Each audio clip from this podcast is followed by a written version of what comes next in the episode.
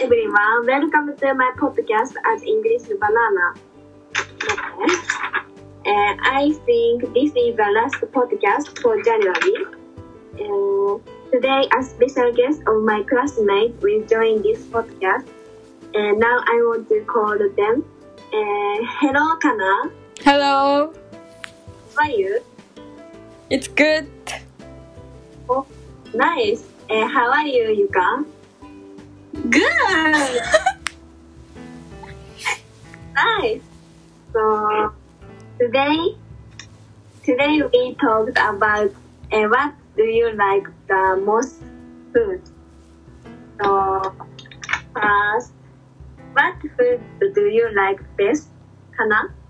I like pasta. It's best because pasta is many taste. For example, meat sauce, uh, tomato sauce, and cream pasta. Uh, it sounds nice.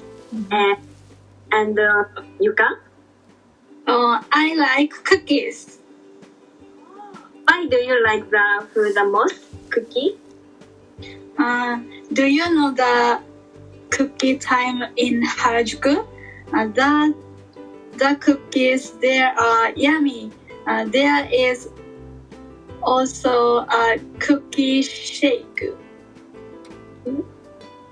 Oh, sounds great. Uh, is there a recommended way to eat that food? Kana? I recommend soup first. When I make soup at home, I often add pasta at the end. E. And Yuka?